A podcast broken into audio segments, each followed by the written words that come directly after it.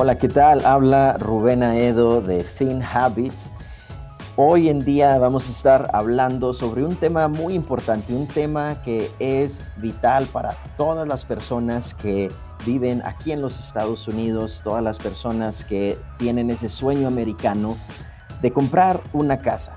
Aunque sabemos que el 2022 fue y ha sido uno de los años más difíciles por varias cuestiones, una de ellas por la elevada inflación, un complicado mercado de bienes raíces y las constantes subidas de las tasas también por la parte de la Reserva Federal, muchos, muchas personas aún tienen entre sus propósitos del 2023 comprar una casa, comprar una vivienda. Y sabemos que a principios de año todos nos ponemos nuevos propósitos.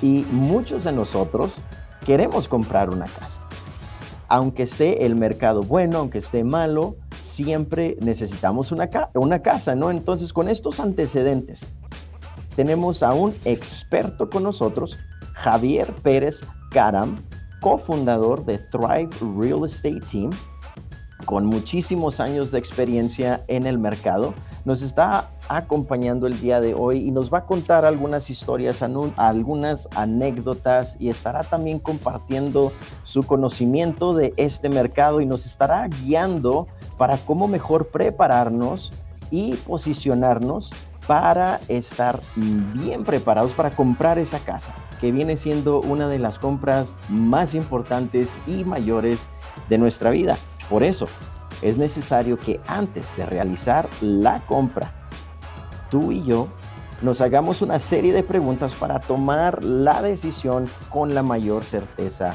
posible. Javier, es un placer tenerte con nosotros el día de hoy. Muchísimas gracias por aceptar la invitación y por charlar con nosotros. Claro que sí, Rubén, muchas gracias. Es un placer eh, estar con ustedes y poder compartir un poco las cosas que, que bueno, que he aprendido en la vida con, con aquellos que tienen la meta del sueño americano y, de eventualmente poder eh, llamar a su propia propiedad eh, su casa y su hogar, ¿no?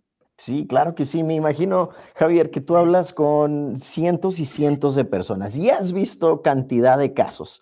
Eh, cuéntanos qué son algunas de las preguntas más frecuentes que tú recibes de un comprador. Mira, eh, las preguntas son infinitas. A ver, eh, las preguntas más frecuentes ¿Cómo podemos conseguir el mejor deal en una casa? ¿Cuál es el, mejor precio que podemos conseguir? Mucha gente no está muy eh, familiarizada con cómo los préstamos funcionan. Y aunque yo no soy un prestamista, no trabajo en un banco, obviamente como agente tengo que estar familiarizado con ciertos productos. Y eh, lo comparto con mis colegas del mundo de, de los préstamos, ¿no? Y hablamos un poco de, cuáles son los programas que están disponibles, que, son muchos, podemos hablar de ellos ahorita puntualmente de algunos para que, para que los, los oyentes tengan algunas ideas. Lo más importante para saber cómo un comprador realmente yo creo que es saber cómo prepararse, cómo presentarse bien a un vendedor, porque al final tú te estás vendiendo al vendedor como la mejor opción para cerrar en esa propiedad y entender bien también del otro lado, no solo cuánto me cuesta comprar la casa, sino cuánto me cuesta tenerla porque al final como un, comprador tú estás poniendo dinero para comprar un pago mensual que eventualmente te va a hacer crecer tus riquezas, ¿no? Eh, tu net worth subirá mientras pagues la casa y la casa crezca, pero en líneas generales estás comprando un pago que no es muy distinto al alquiler. La diferencia es que, bueno, este pago te lo estás pagando a ti, lo estás poniendo dentro de la propiedad, que el alquiler se quema, el alquiler va al terrateniente y no te queda nada a ti en estos días creo que la, mayor preocupación de la, mayor, la mayoría de los compradores ha sido más bien un poco de que tiene sentido comprar ahora o deberíamos de esperar. Y, eso también es una ramificación que cada caso es muy particular, ¿no?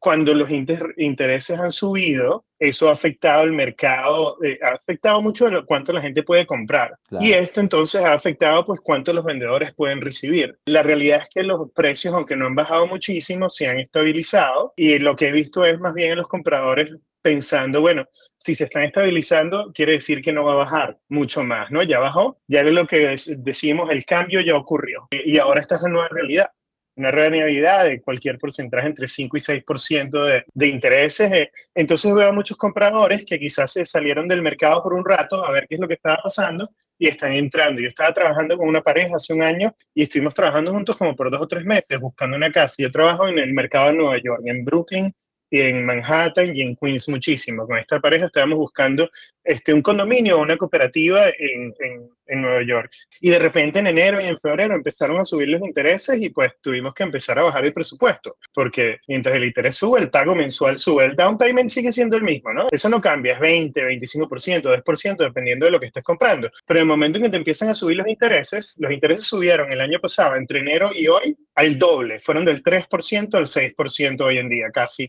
give or take, un, par de, un par de decimales. Entonces los compradores estos específicamente, y muchos con los que estábamos hablando, al final en, eh, a mediados de julio o agosto me dijeron, mira, la verdad es que no vamos a poder comprar ahora porque ya el, el pago de la casa mensual es mucho más de lo que pagamos por alquiler porque alguien puede tolerar quizá un poquito más de lo que paga el alquiler, pero ya cuando es el doble de lo que pagas por alquilar, el trade-off no se da. Entonces, bueno, eso, eso vimos mucho el año pasado. Hoy en día ya como que las cosas se han normalizado. Esta misma pareja ya me dijo que probablemente van a reactivar su búsqueda. Pero sí, los compradores están viendo el futuro y dicen, mira, los intereses como que no van a subir más. Y si suben, entonces esto es lo más bajo que van a hacer. Si bajan, podré refinanciar. Podemos hablar de esa estrategia luego también. Eh, pero no hay ningún momento mejor para comprar que en la parte más baja del valle cuando ves el, eh, los precios y las actividades, ¿no? Como en el, en el lowest point of the market, el punto más bajo del mercado. Pero el punto más bajo del mercado no lo vas a ver sino hasta que veas para atrás, ¿no? Entonces, bueno, yo le digo a todos mis compradores, y en este caso Casey Versa se llaman ellos, este, si puedes comprar y el monthly payment te da, este es el mejor momento para comprar. Luego, cuando los intereses se nivelen, los precios van a ser más altos, igual vas a tener un, pago mensual mucho más alto, ¿no? Sí, es como la respuesta final a todas las preguntas de todos los compradores, porque al final viene a cuánto me va a costar tener la casa. El siguiente es un mensaje de FinHabits 401k. Para ti que tienes un negocio o que tomas las decisiones importantes en la compañía donde trabajas, FinHabits ofrece planes 401k de ahorro para la jubilación para ti y tus empleados. Recuerda que es importante empezar a ahorrar para la jubilación. FinHabits te ayuda. Escuchaste bien. Ahora tú como dueño de negocio, tú puedes ofrecer a tus empleados un plan FinHabits 401k y ayudarlos a invertir para su futuro. Nuestros planes son accesibles, fáciles de usar y además cuentan con beneficios fiscales a los cuales podrías aplicar. Llámanos ya para platicar sin compromiso al 1-800-935-7214. Regresemos a nuestro tema. Yo creo que dijiste algo bien importante. El mercado se está estabilizando. Ya se calmó la tormenta, ya se estaba quitando ese dust, ¿no? Como lo le dicen, y ya hasta podemos ver el panorama un poquito más claro. Sí. Yo creo que la conversación de hoy es para esas personas, ya que están viendo el panorama más claro, que dicen, ya, ok, perfecto, ahora sí le entro, ahora sí quiero prepararme, ahora sí estoy listo, ¿no? Me imagino que una de las preguntas que tú y yo lo platicamos es cómo ahorro dinero, cómo puedo ahorrar dinero y cómo me aseguro estar financieramente preparado para mm. empezar a buscar casa. ¿Qué es lo que tengo que hacer? Eh, bueno, ahorrar dinero en cuanto a tener capital, asegúrate de tener capital suficiente para el down payment y para lo, que se llaman los closing los costos de cierre. Todo esto cambia de ciudad a ciudad, de condado a condado, entonces consulta con tu abogado con agente local sobre esos costos de cierre. Pero necesitas saber que vas a poder tener eso y eh, el down payment y los costos de cierre. Y algún, en algunos casos, en la ciudad de Nueva York es el caso, en algunos lugares en el West Coast y en Boston, unas cooperativas van a necesitar que tengas liquidez monetaria después de cerrar. Si estás comprando una casa directo de un vendedor sin ningún HOA, ningún, ningún neighborhood association, eh, lo que sea, em, estrategias para tener ese dinero, mira, hay miles, puedes bajar tus costos mensuales de, vida, este, un side gig, todo, todo eso eh, te puede ayudar. lo importante es que puedas tener este dinero, dependiendo del producto que utilices para financiar la casa, del 5 al 20% del down payment, más cualquier cosa entre el 1 y 5% de closing cost. Em, luego, asegúrate que tu, que tu historia de crédito esté limpia, aunque tú creas que esté, y, no necesariamente vayas a los websites que son gratuitos. En este caso, yo creo que sí vale la pena. Este, hay un annual credit report que puedes recibir gratis, pero si lo hiciste recientemente o, necesitas algo más in-depth, yo recomendaría utilizar cualquiera de los servicios que, que, realmente te dan un, reporte de crédito completo porque se han dado los casos y se han dado los casos con gente con mucho dinero. Esto no es exclusivo a gente que está comprando su primera casa. Yo tuve un comprador, para darles el ejemplo, que es una semi-celebrity y tiene mucho dinero y no, no, hay ningún problema, no debería tener ningún problema de crédito en teoría, pero resulta que le robaron la identidad. Entonces, habían tarjetas de crédito de las que él no sabía que estaban ahí, cargadas, no pagadas. Y bueno, al final pudimos trabajar con un servicio que le limpió todo esto, pero no todo el mundo puede pagar ese servicio. Claro. Entonces uno quiere estar al tanto de que eso esté limpio. Puede tomar tres a seis meses limpiar el crédito. Si tu plan es comprar casa este año, tú quieres saber qué está en tu crédito en este momento. Y luego podrías lock el crédito, hacer un, un cerrarlo para que cada vez que alguien vaya a hacer un credit check, tengas que llamar al credit bureau y hacer que permitan el credit check. Eso cuesta un dinerito, no mucho, creo que son un par de dólares mensuales, pero te aseguras que tu identidad no vaya a ser robada. Eh, nuevamente, estos son como que safeguards. Que lo necesitas, 100% no, pero es muy buena idea proteger esa, esa, parte. Pero lo que sí necesitas 100% es saber que está en tu crédito, porque eso es lo que va a ver tu prestamista. Y van a basar casi todo en eso, en tu, en tu habilidad de tener crédito y en la propiedad que vayas a comprar. Que luego eso es otra parte que no depende de ti, sino de la propiedad. Luego, otra cosa es que tengas el dinero eh, en líquido. Si, si, lo vas a tener de, si vas a hacer un, un préstamo de alguien, si vas a hacer eh, eh, stocks que estás intercambiando, asegura tenerlo líquido, porque eso normalmente es más favorable para el vendedor, alguien que venga con dinero cash líquido, el down payment, o alguien que tenga que liquidar assets, que haya como otro, otro paso en el medio. Fíjate que yo creo nos queda bien claro revisar nuestra, nuestro crédito para, para asegurarnos, ¿no? Asegurarnos que no haya nada ahí que no deba de estar, porque ay, pasa tanto esto, que se roban la identidad de las personas, ni cuenta nos damos y ya cuando vamos a comprar una casa, comprar una, un carro, lo que sea, es cuando sorpresa y ya es muy tarde, esa casa muchas veces no, se, no nos espera en el mercado y podemos perder una muy buena, una muy buena oportunidad. Eh, bueno, sabemos que otra pregunta que te hacen, uh, Javier, es de el down payment, o lo que más bien conocemos como el enganche de la casa, ¿no? Eh, hemos hablado también 30 versus 15 años. Rapidito, en un minuto, cuéntanos la diferencia. Este, mira, el down payment normalmente va a tener que ser en un lugar entre el 5 al 20% dependiendo del préstamo. FHA loans, que son buenos para first time home buyers, los que están comprando por primera vez, eh, necesitas un 3.5%, así de poquito. Y de hecho tienen los mejores intereses en este momento en el mercado.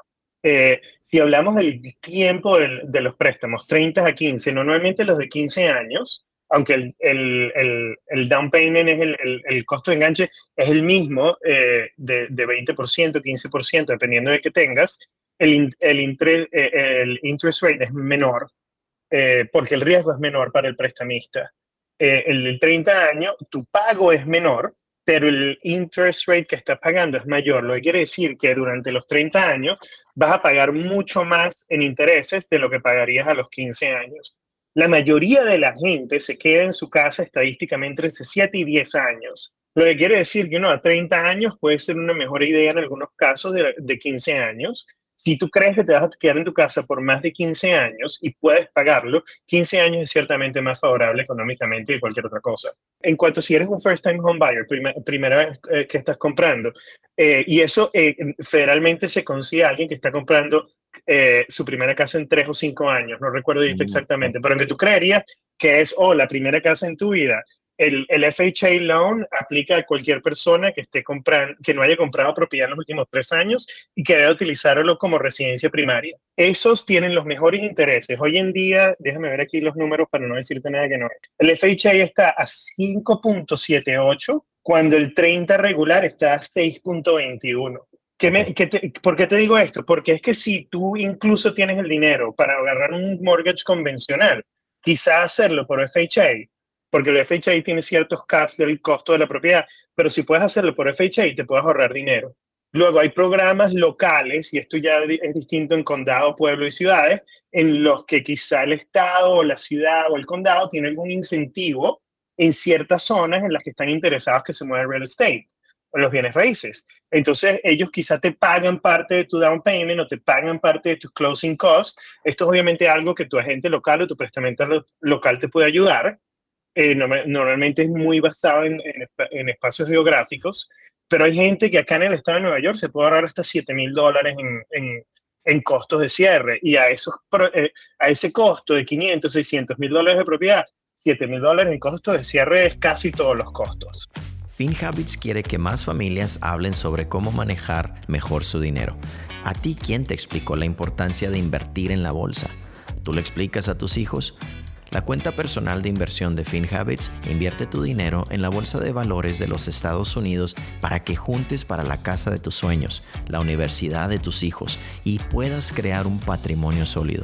Con FinHabits inviertes desde 100 dólares, 1000 dólares o 10 mil dólares. Tú decides cuánto invertir. Baja la app de FinHabits y comienza a invertir a largo plazo. Ahora sí, regresemos a nuestro tema. Wow. Oye, está bien interesante eso, porque tenemos que ver, bueno, un número uno, si es algo que podemos pagar o no, pero que vale la pena, vale la pena con 15 años, porque nos vamos a ahorrar miles y miles y miles de dólares en el interés.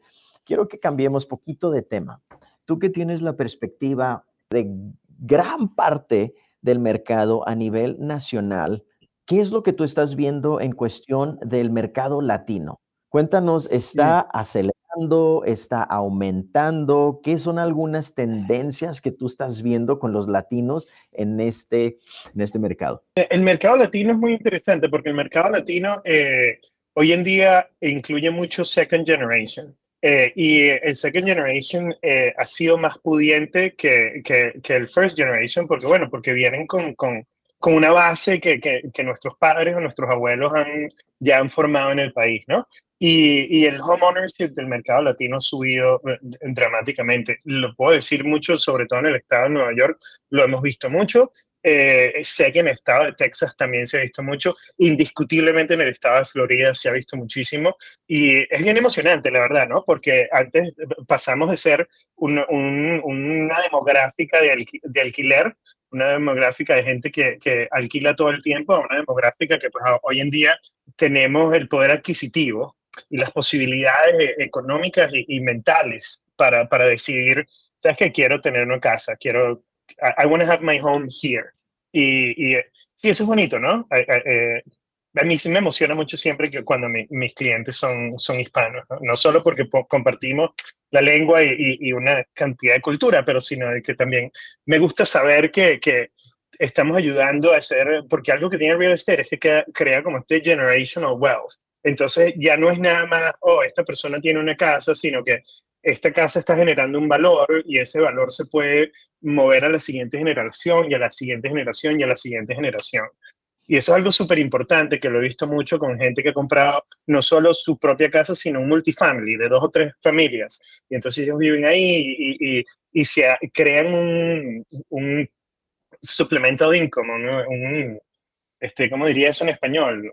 Eh, pues ingresos Otro ¿no? Exacto, un, un, ingreso extra con tener un par de, un, par de unidades ahí, que claro, que tiene un trabajito extra. Hay, hay una parte que uno dice, bueno, tienes que ser terrateniente, tienes que ser landlord, pero, pero a la larga, la gente que compró por 700 mil dólares un multifamily en Nueva York o 170 mil dólares un multifamily en Nueva York, en los 90, hoy en día están sentados en 2 millones, 3 millones de dólares. Sí, qué increíble. Oye, ahora quiero que saques tu varita mágica, eh, tu bola de cristal, ¿no? ¿Y dónde ves tú el mercado latino en los próximos años? Eh, mira, yo creo que va a seguir creciendo. Eh, yo creo que el mercado latino se ha integrado muy bien con el general market. En ese sentido, entonces pasamos un poco desapercibidos mucho, que es distinto a otros, a otros segmentos demográficos. y y va a seguir creciendo. Obviamente sabemos que hay más latinos y más hispanos eh, en college, y hay más latinos y más hispanos en posiciones de, poder y en posiciones de hacer más dinero. Y esto independientemente de que se quiera o no se quiera, pues eh, eh, trae afluencia y con afluencia viene ownership of real estate y viene poderes adquisitivos que, que quizá no se veían antes tan a menudo. No es que no se veían, porque la verdad que siempre se han visto, pero no se veían a tales números. Eh, así lo veo. A mí lo que me gusta del mercado latino y el mercado es que el general market y el mercado latino eh, tienen una simbiosis muy, muy buena, ¿no? Nosotros no tuvimos que venir para acá, siempre estuvimos acá, ¿no? Entonces nos mm. pertenece tanto como a, los, como a los otros. Claro, claro que sí. Oye, Javier, entonces, para alguien que está en el mercado, que dice, bueno, tengo que conseguir un realtor, ¿a quién le hablo? ¿Cómo identifico a alguien que me pueda ayudar a, a comprar esa casa de mis sueños? Mira, me llamas. Aquí está el número de Javier. No, pero ciertamente, si me contactas, yo te puedo guiar bien porque Compass está en todos lados. Pero eh, lo más importante que vas a querer en un agente es que tenga conocimientos locales. Aunque, aunque tu, tu mejor amigo te esté licenciado en trabajar en tu estado, si no tiene conocimientos locales, te recomendaría que trabajes con un agente local. Este, alguien que tenga cierta, cierta experiencia o que esté conectado con gente de experiencia eh, está muy bien trabajar con una gente que sea nuevo, sobre todo si es amigo tuyo y lo quieres eh, eh, apoyar, pero asegúrate que tenga alrededor de ellos gente que les pueda ayudar en el momento en que algo se tranque, porque las transacciones en real estate tienden a tener algo que tranca siempre. Rara vez algo pasa tranquilito. Este, y la experiencia ayuda mucho con eso, 100%. y asegúrate que tenga un equipo de gente alrededor de ellos que si necesitas una inspección, que ellos sepan un inspector, que necesitas otro nuevo eh, appraisal, que ellos sepan dónde conseguirlo. Que ellos tengan eso en una lista. Eso es importantísimo. Si el, si el agente no está conectado, probablemente no está viendo suficientes casas para eh, advise you properly, para darte un, buenos consejos en cuanto a tu compra. Sí. Oye, Javier, y para empezar a cerrar, mi, última pregunta sería, en todo este proceso, que es, puede ser un proceso muy largo, puede ser un proceso divertido o puede ser un dolor de cabeza, ¿no? Depende a cada quien cómo le va. Pero si tú ves ese proceso, ¿en qué parte de ese proceso tú nos dices, ten mucho cuidado en A, B o C? Uy, qué buena pregunta, Rubén. Gracias por preguntarme eso. Eh, porque esto es una parte que primero mucha gente, muchos agentes se les olvida mencionárselo a sus compradores y a veces hasta cuando se los mencionan no los escuchan. Este, después de que tengas una oferta aceptada o en los estados que son con abogados, que tengas un contrato firmado eh, y tengas tu aplicación para el crédito de la hipoteca, no toques tus tarjetas de crédito, no te cambies de trabajo, no cambies nada de tu vida financiera esos 30 días, 60 días, 90 días, que todo se mantenga igual. Lo único que puede pasar es que tengas un poquito más dinero en tu cuenta por tu salario. Pero de verdad, porque desde el punto en el que el prestamista te aprueba el primer crédito hasta el punto de cierre, en el momento de cierre, ellos van a hacer un estudio de tu crédito nuevamente. Y si algo sale en ese lugar, a mí, gracias a Dios, nunca me ha pasado, pero pasa tanto más de lo que debería pasar que estás en la mesa de cierre y el prestamista dice, no podemos cerrar porque usted se acaba de comprar un carro. no te compres un carro.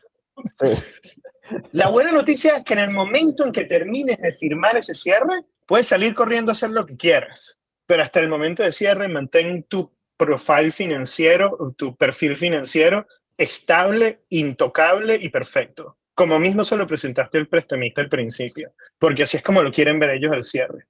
Puede destruir la compra de una casa. Ok, ok, es bueno mantener eso en mente. Bueno, Javier, quiero que nos des un resumen, hablamos de mucho, no largo, en dos o tres minutos, que nos des un resumen de lo que hablamos y lo que consideras que quieres dejarle a nuestra audiencia el día de hoy. Lo más importante que yo quiero que todos escuchen bien es el precio de una casa nunca lo puedes renegociar, pero los intereses siempre los puedes refinanciar. Eso es importantísimo. La gente está asustadísima de los intereses eh, que se ven altos, pero les quiero recordar que en 1981 los intereses eran a 18%. Y empezaron a moverse las casas cuando estaba otra vez a 14%. Imagínate pagar 14% de interés por una casa. Hoy en día los tenemos a 6, a 5% y nos vemos como si, ¿por qué no lo haríamos, no? Este, entonces, eso número uno. Luego, el real estate siempre es muy local, los bienes raíces son muy locales. Yo puedo hablarte aquí de, de, lo que está pasando al macro, del proceso macro, pero la verdad es que esto cambia de ciudad a ciudad, de condado a condado y las reglas son distintas en cada lugar. Busca a alguien local que te, que te ayude. E, es lo más importante que crees un equipo local de gente que te pueda eh, manejar toda la transacción. Las transacciones de real estate pueden ser muy simples, normalmente no lo son y al final, sí, lo, también importantísimo, mantén tu crédito limpio, sé que tu eh, asegúrate que tu crédito esté limpio desde el principio y asegúrate de mantener ese crédito impecable durante el proceso hasta que cierres en la casa. Luego te seguiría recomendando que lo mantengas limpio, pero ya eso queda de ti. Para comprar la casa lo necesitas hasta el momento de cierre. Claro. Ah, Javier, gracias. Te damos muchas gracias por esos consejos, esas historias de las cuales hemos aprendido tanto. Creo que el público nos quedamos con un buen sabor de boca y yo creo con un mayor nivel de, confianza y de, certidumbre, ¿no? De saber que, que ya sabemos más o menos cómo prepararnos para ir adelante y comprar esa casa de nuestros, tal vez a lo mejor no de nuestros sueños, ¿no? Depende en qué nivel de nuestra vida estemos, pero comprar esa casa que sigue siendo un sueño de todos nosotros. Y la primera, y luego vendrá otra y otra y, otra. Que de, eso se trata, de eso se trata, ¿verdad? Ir, ir este, mejorando conforme va pasando el tiempo. Pero bueno, Javier, te queremos dar las gracias, gracias por, por acompañarnos, gracias por estar aquí con nosotros. Eh, te deseamos lo mejor, ojalá y este año sea un, un, año grande para ti, un año con muchísimas ventas, te deseamos lo mejor. Muchas gracias, Rubén, muchas gracias por el tiempo y, y bueno, y si alguien tiene una pregunta, consíganme ahí vamos a, vamos a, poner tu información. Pero bueno, aquí se termina este episodio. Les queremos dar las gracias por habernos acompañado. Un episodio más, este episodio de nuestra segunda temporada. Tenemos más, más, muchos más contenido, más episodios en todas nuestras redes sociales que nos pueden estar siguiendo en, en YouTube, en Facebook, en Instagram. Les recordamos que prendan sus notificaciones para que no se pierdan ningún episodio. Y bueno, pues aquí los dejamos, nos vemos pronto, espero y tengan un lindo día. El contenido de este episodio es solo para fines informativos, no debe de tomarse como una asesoría legal, de inversión o comercial, ni debe ser utilizado para evaluar inversiones, ni debe utilizarse para evaluar ninguna inversión o valor. No está dirigido a ningún inversionista o posible inversionista de FinHabits. Para obtener más información, consulte finhabits.com diagonal legal.